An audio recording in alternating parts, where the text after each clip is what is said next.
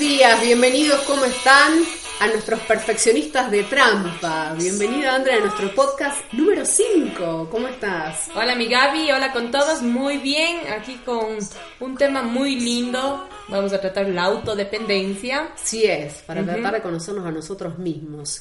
¿En qué libro nos basamos esta vez? En el libro de Jorge Bucay, El camino de la autodependencia. Así es, muy, muy buen autor. Bueno, tiene un montón de libros publicados en varios idiomas también y bueno, tiene varias conferencias también en, eh, en, internet, así que lo pueden investigar más a profundo quienes no lo conocen y quienes lo conocen y lo han leído vamos a hacer una profundización acerca acerca de este libro. Es un libro que te engancha muchísimo y, y es súper corto.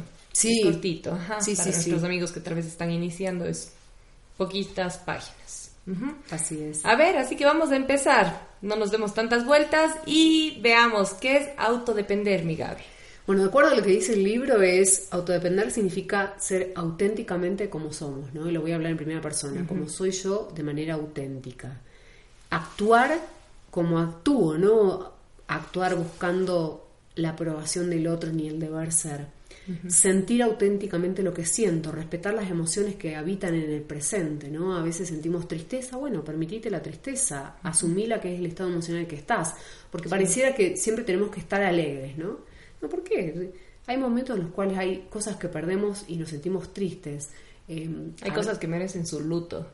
Exacto. O por ejemplo el odio, la ira, que son emociones que parece que son malas de sentir y que nos generan culpa después sentirla. Y es, no, lo odio porque me hizo daño. Está bien, permitite el odio, no va a pasar nada, de, gestionalo para que después no termine en una ira desbocada. Hay que dejarlo salir. Exacto, pero el odio forma parte de nuestras emociones primarias y a veces como que desde la cultura nos podan la posibilidad de sentir, ¿no? Entonces, eh, la autodependencia también significa respetarme en los sentimientos y aprender a correr los riesgos que yo quiero correr. O sea, cuando digo que quiero tal camino para mi vida es ese camino tiene un riesgo, por ejemplo, me invento, pero el, el iniciar una pareja con alguien, cada vez que nosotros iniciamos una relación de amor implica correr el riesgo a sufrir, porque forma parte también de la relación. Ahora, si por el riesgo a sufrir no quieres entrar en esa relación, estás en un problema, porque lo que estás perdiendo es mucho más de lo que podrías eh,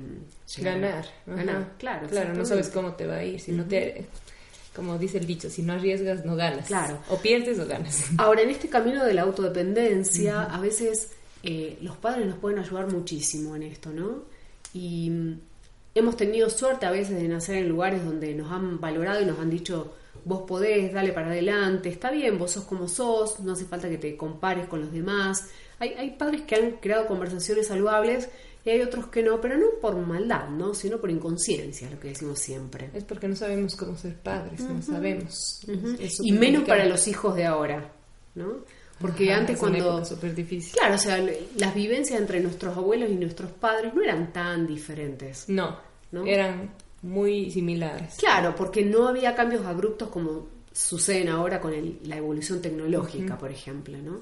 Sí. Entonces nos encontramos ante la dificultad de que no podemos entrenar a nuestros hijos con las competencias que nosotros tenemos porque no sabemos cuál es el mundo en el cual ellos van a operar. Ellos nacen en una era digital y nosotros no nacimos en una era digital. No, pues ellos nos tienen que enseñar a Exacto. nosotros. Y de hecho aparecen como muchos tamices, creo yo, no sé si compartir el pensamiento, pero que, Víctor, no, no, no pases tanto con la tecnología. Bueno, pero es el mundo en el que vive. Hay que enseñarle a poner los límites y yo creo que el desafío mayor es aprender a separar lo virtual de lo real. Esa soy yo. No pases en la tecnología. claro. Sí, es que es complicado porque, Súper. eh, no sé, porque son herramientas que también te abren um, los ojos muchísimo. Porque estás, eh, puedes entrar en cualquier, en cualquier página, puedes ver lo que sea a la edad que sea. No hay un cuidado para eso, no hay, no hay como taparles los ojos, pero en cambio si le das las herramientas, le das acceso a la tecnología, le estás abriendo todo, todo, todas las opciones de ver Sí, lo que sea. el, entonces. el punto es que ellos nacen en ese mundo. en Nacen, mundo pero no saben escoger, ni tal discernir. Cual, tal cual. Y ese es el aprendizaje que nosotros tenemos que hacer. Pero pasa que tal vez ni siquiera nosotros tengamos esas herramientas. Entonces, cuando conversábamos y hacíamos la, la analogía de la pesca, es eh, los padres sobreprotectores, ¿qué hacen? Te dan el pescado, ¿no? Claro. No deja mi amor, yo te lo sirvo en el plato y le pongo incluso toda la sazón que a vos te gusta. Sí. Y después nos damos cuenta que eso no sirve porque cuando mi mamá y mi papá no estén, ¿cómo voy a hacer yo para comer pescado? Entonces, dice, Claro, bueno, te enseño a pescar, ¿no? Pero el enseñar a pescar es, te doy las herramientas para que vos puedas obtenerlo. Sin embargo, las herramientas que nosotros en esta década tenemos no son, Son suficientes para los niños de hoy o para los adultos que van a ser el día de mañana.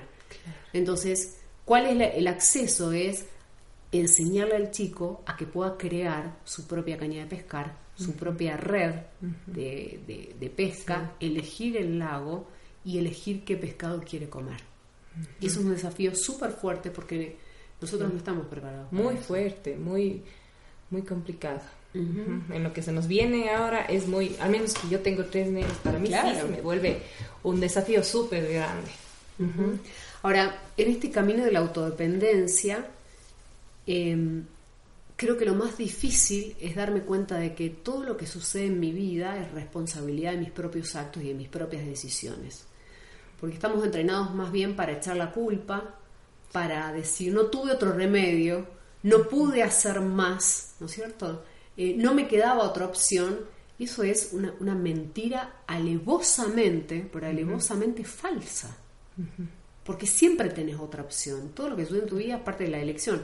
Puede que no elijas las circunstancias, tal vez, pero sí la actitud que tomás frente a esas circunstancias, ¿no? Y, y- y los propósitos que nosotros pongamos. Es como, como el cuento ese que dice que había dos albañiles construyendo un muro en un día de verano de muchísimo calor.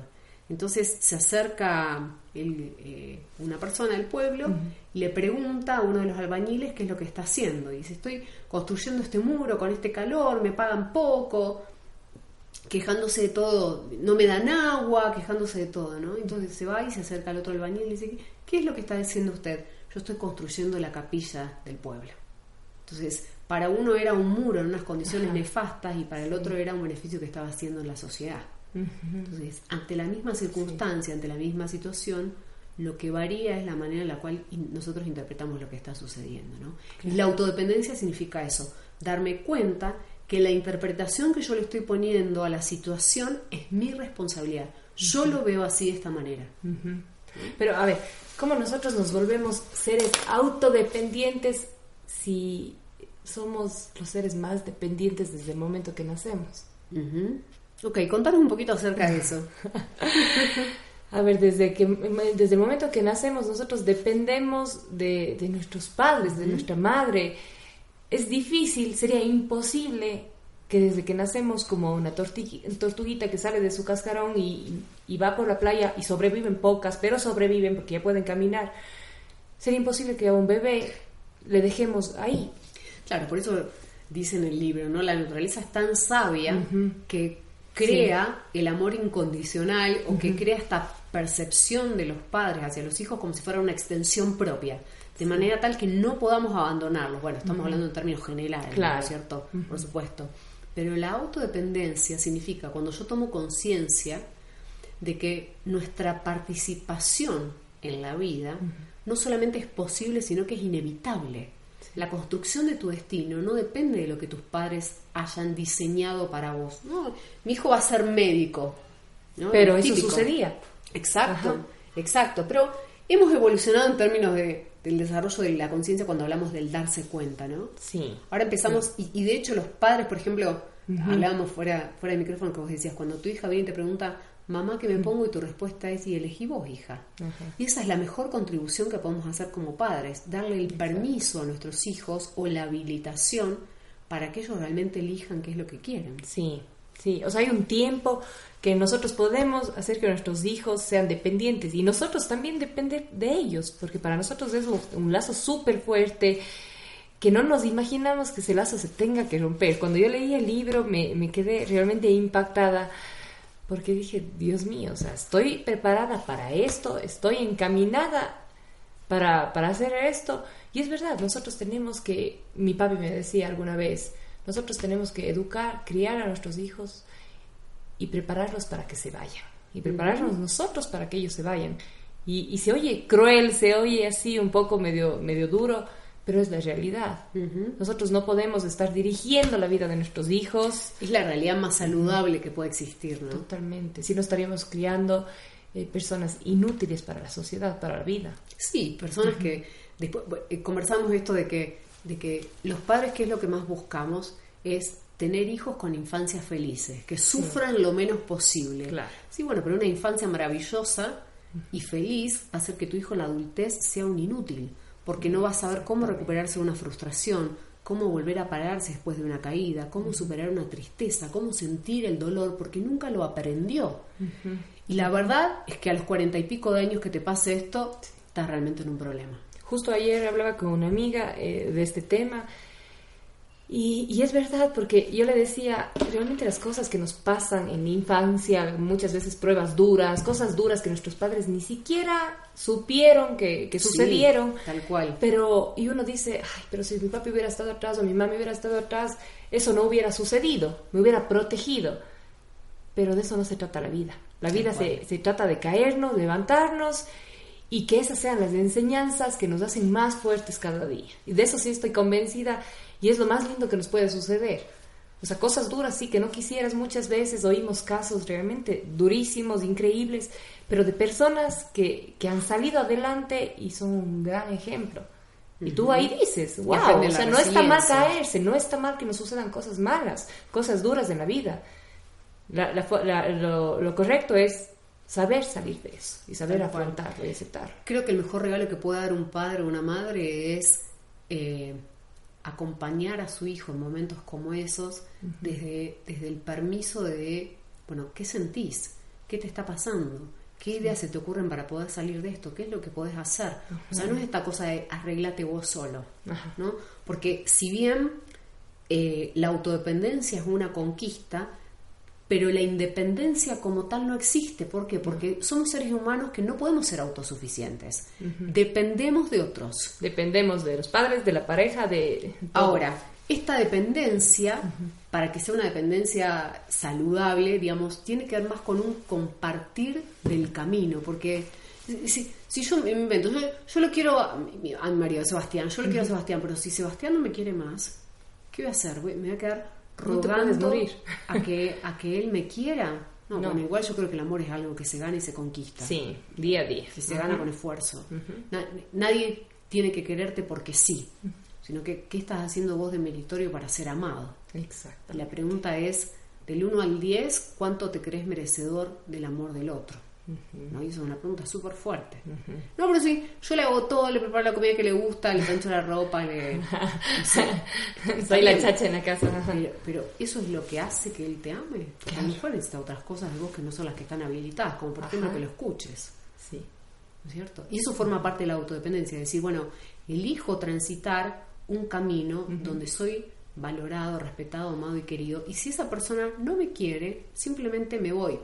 Por supuesto. Pasando el luto, con el dolor, sí. no estamos hablando de que de la simpleza de que, bueno, listo, ya está, andate. No, ok, sentí el dolor, no les claro, eres un ser humano, te vas, a sentir, va a doler, te vas a llorar, tienes que, que, vivirlo, tienes que pasar eso. Pero, pero otra cosa es la dependencia, que la mayoría de personas, eh, tú hablas con alguien, tú analizas la, la relación de alguien y puedes darte cuenta la dependencia que hay muchísima dependencia, gente que tiene que mandar fotos para ver dónde está.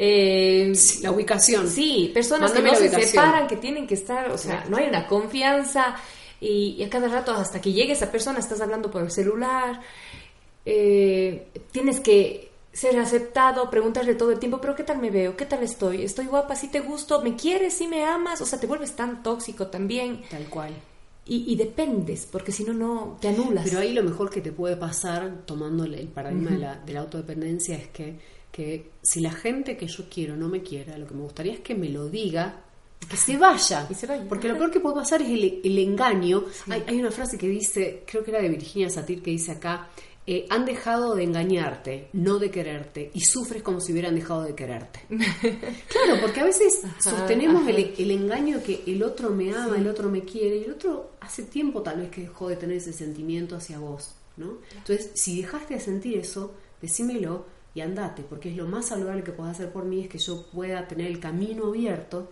para poder compartir mi, mi vida con alguien que, que me ama. Te está haciendo bien, te está haciendo un favor. Exacto, tal cual. al decirlo. Y, y eso es es es súper fuerte como tal. Entonces, cuando hablamos de todo esto de, de la dependencia, hay una que, que vos lo trajiste recién. eh, en el libro dice que a veces cuando, cuando queremos ser amados por otra persona y esa persona no nos ama, nos convertimos en eh, agentes que de, de buscar que nos necesiten, ¿no? Sí. Entonces, ¿qué hago? Me convierto como en el proveedor de todas tus necesidades, ¿no es cierto? Y cuando me convierto en el proveedor de todas tus necesidades, aparece esto de casi, casi tanto como que me quieras. El sentirme necesitado se parece tanto a que me quieras, ¿sí? Pero no lo es. Es una Sí. falsa mentira. Y después, si no logro que me necesites, voy a buscar que me tengas lástima. ¿Por qué? Porque si me tenés lástima, se parece tanto a que me quieras. Yo, pobrecito de mí. No, yo sola Sí. no puedo. No, sin vos me muero, ¿no? Ajá. Que románticamente suena muy lindo. ¿eh? No, mi amor, yo, que yo se lo digo a Mario. Yo sin vos me muero y a veces le digo, me- no sé si me- sin Sebastián me muero, Ajá. pero no te vas a morir. Es, Claro, es una es- frase romántica que queda muy linda y que puede que lo sientas así como que esa persona es es súper importante Sí. para vos, pero vas a seguir viviendo. Y después, si no consigo que me tengas lástima, voy a lograr que me odies. ¿Por qué? Claro. Porque el, el odiar en realidad no es que suplanta el amor, pero suplanta la indiferencia, porque lo que no puedo soportar es que ya no pienses en mí, que ya no me tengas presente. Y ahora hay gente muy mala en el mundo Sí. que no nos odia. Que así por más que yo le haga todas las maldades y lo moleste todo lo que quiera, pero no me va a odiar porque simplemente no le hace el odio lo único que ve en mí es, bueno, pobre, está actuando desde Sí. el dolor. Y eso es lo que está haciendo, es. ¿no? Y bueno, hay gente muy mala que no nos odia. Entonces, si no consigo que me odies, lo más nefasto que puede suceder en esa relación es voy a lograr que me tengas miedo. Claro. Entonces, voy a amenazarte, voy a perseguirte, voy a, a buscar justamente actos de violencia y agresión porque lo que no soporto es que ya no me tengas presente en mi vida. Y eso es terrible. Qué enfermizo. Pero sucede. Sí, sucede Sucede muchísimo. tantas veces, Tú tantas ves en las parejas eh, separadas, divorciadas, que es realmente algo enfermizo. El odio que hay. Tú dices, solo conoces a tu enemigo cuando te divorcias de esa persona y es dolorosísimo, qué feo. Aparecen esas cosas donde decís, no puedo creer en la persona que te convertiste. Sí. Pero claro, yo creo que hay personas en nuestra vida que, que activan la parte más oscura y hay personas que activan la parte más luminosa. Ahora, el control remoto lo tenemos nosotros. Sí. ¿eh? O sea, esa oscuridad que se activa, eso, esas malas emociones o emociones negativas que nosotros con- consideramos, es eh, producto también de nuestra elección. Sí. Si entramos en la inconsciencia, vamos a permanecer en esa oscuridad, ¿no? Pero el acceso a la luz está en nuestro Sí. poder. Y sabes qué, por ejemplo, eh, lo que me pasa a mí, eh, mi esposo viaja de vez en cuando y mucha gente me dice, ¿y no has pensado? Eh, bueno, exactamente dos personas me dijeron, no mucha gente. Eh, ¿No has pensado en irte a vivir allá porque está más cerca de su trabajo y así? Y de repente te vaya a ser infiel y... Pero, tienes que pensar también con la cabeza fría. Yo tengo mi vida acá, él le gusta estar aquí. Eh, por dos veces al mes que viaje no vamos a cambiar nuestro rumbo de vida. Y aparte el negocio ya estaba bien manejado allá. Y no voy a pensar en que, ay, se fue, me va a ser infiel. Tal cual. O sea, ¿por qué tengo que pensar eso? Digo, ¿me puede ser infiel aquí? Exacto. O sea, a la vuelta de la esquina, en otro país, donde sea. Entonces son pensamientos súper, eh, súper de, de nuestra cultura, no sé, como que... sí, a veces pareciera que en vez de cuidarte, como diciendo, ojo, que esto Sí. puede pasar, eh, te activa pensamientos más bien de negativos. Porque ¿en qué contribuye en vos un comentario como ese? No, pues en nada, o sea, ahí te puedes dar cuenta en la inmadurez o en, en la parte de, de, de dependencia que puede tener esa persona con su pareja. Porque, Sí. por ejemplo, yo Puede me he que puesto a estés pensar sospechando. miles. Sí, puede, puede estarse imaginando de mi pareja miles de cosas de la pareja de ella.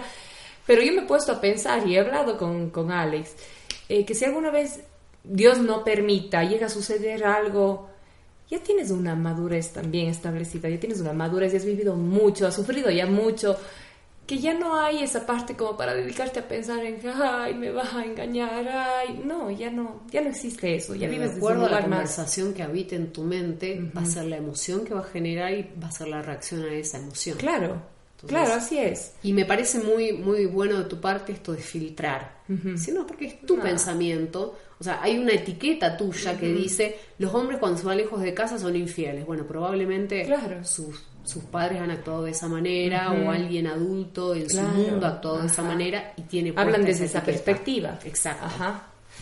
a ver Gaby en el libro eh, de Bukai nos dice que para pasar de ser humano a ser persona necesitamos darnos cinco permisos. Así es. son estos cinco permisos? Súper importante, súper importante, porque él dice que solamente el ser persona se conquista cuando nosotros logramos justamente la autodependencia, ¿no? Y cuando hablamos de la autodependencia nos, referimos a esto de encontrarnos con nosotros mismos y hacernos responsables de nuestro propio destino. Y él dice en el libro, que en realidad es tomado de Virginia Satir, él dice que el primer permiso es, me concedo a mí mismo el permiso de estar y de ser quien soy, en lugar de creer que debo esperar que otro determine dónde yo debería estar o cómo debería ser. Es la conquista de decir, bueno, yo soy de esta manera, lo cual no significa que soy inmutable. Hay aspectos de mi personalidad que quizás no me gustan y que sí puedo trabajar para cambiarlos. Claro. Pero la persona que, que soy es una construcción de mis propios actos, no de la etiqueta que otro pone de cómo yo debería ser. ¿Qué pensás en relación a esto? Bueno, sí, pues, o sea, no sé, todo el tiempo estamos eh, pensando en lo que, en lo que el otro cree de nosotros para nosotros actuar así o vestirnos así, por ejemplo, y, ser quien no somos. Exacto. El segundo permiso es darnos el lugar de sentir aquello que siento en vez de sentir lo que otros sentirían en mi lugar. Como por ejemplo, eh, emociones como, como el odio, que nos nos tienen por momentos. Por momentos vemos injusticias en el mundo o gente que nos hace daño por el solo hecho de, que respira que el aire es gratis y nos hace daño y sentís el odio. Ok, date el permiso de sentir eso. Total, esa emoción se va a ir. ¿no? y, no porque vos sientas ese odio a esa persona le va a pasar algo malo, es simplemente tu emoción y a veces por sentir eso sentimos culpa. ¿No? ¿Cómo voy a odiar? No, no, no. Claro, eso es pecado. Claro, entonces empiezan a habitar otras emociones que no tienen que ver con lo que estás viendo en esa situación presente, ¿no? Que tienen que ver más que nada con, la cultura. No, y es bueno sentirlo, sentir ese momento, solo es un momento. Y como tú dices, no lo estás matando. sentir para que se vaya. Siento el dolor para que después se vaya. Siento la tristeza para que después se vaya. Si anulo, si reprimo esas emociones, después ¿qué pasa? Implosiono. Me enfermo, o termino reaccionando contra los demás de una manera inadecuada porque no gestioné esa propia emoción, ¿no? Exploto y saco un millón cosas más que no vienen al caso. Exacto, tal cual. El tercer permiso es concedernos la, el, permiso, valga la redundancia, de pensar lo que pienso y también el derecho de decirlo, si es que quiero, o de callármelo si me conviene. Porque tampoco, viste que ahora está medio. No, pero decí lo que sentís. No, pará, fíjate si te conviene, viste. A veces ahorrate un problema, quédate callado. O fíjate de qué manera lo puedes decir que, por ejemplo, en un momento de bronca, no hablar y después decirle, me, invento a tu marido, mira, mi amor, yo eh, entiendo que estés estresado en tu trabajo, pero a mí me duele que vos me contestes de esta manera. Esto es lo que quiero hacerte partícipe, porque me duele. Sí. En definitiva, nuestras parejas somos las personas, creo yo, en las que más confiamos, sino para que estás al lado. Y así debería ser, porque es tu compañero, no es tu... A pesar de que nos volvamos súper vulnerables, ¿no? Sí, sí, El cuarto es me concedo el permiso a mí mismo de correr los riesgos que yo decida correr con la única condición de aceptar pagar yo mismo los precios de esos riesgos. Digo, si decido entrar en una relación amorosa, hay un riesgo. ¿Cuál es el riesgo? El miedo a sufrir o el riesgo a sufrir, ¿no? Pero de antemano, cuando yo entro en una relación, yo sé que esa es la otra cara de la moneda, pero yo elijo entrar en esa relación. Ahora, que, que te inhibas o te cohibas de andar por determinados caminos por el riesgo que vas a correr y hay que pensar, hay que pensar, porque a veces Es como, como poner la balanza costo versus beneficio, ¿no? Sí. A veces decidimos entrar en caminos que son sumamente Que peligrosos, demasiado arriesgados, donde, bueno, forma parte igual, ¿no es cierto?, de- del aprendizaje, pero aprendizaje. donde los precios a pagar son demasiado altos. Sí. ¿no? Cuando, Sí, por ejemplo, voy a decir, cuando, por ejemplo, las, las niñas adolescentes que tienen que encajar en un, en un modelo físico se vuelven anoréxicas. Sí. Digo, por entrar en ese modelo el riesgo que estás corriendo es la muerte. Claro. Entonces, no, no es tan simple. ¿no? Y- Quedarte estéril, miles de cosas. claro. Ajá. claro. Sí. Y el quinto permiso es el permiso de buscar lo que yo creo que necesito del mundo en lugar de esperar que alguien más me dé el permiso de obtenerlo. O sea, ir por aquello que yo quiero. Ir por las cimas que realmente yo quiero conquistar. Claro, y eso es lo más lindo, permitirnos ser, sentir, ser nosotros. Tal cual. Ahora, mi querida André, ¿qué tienen que hacer nuestros perfeccionistas de trampa para seguir quedándose en la trampa?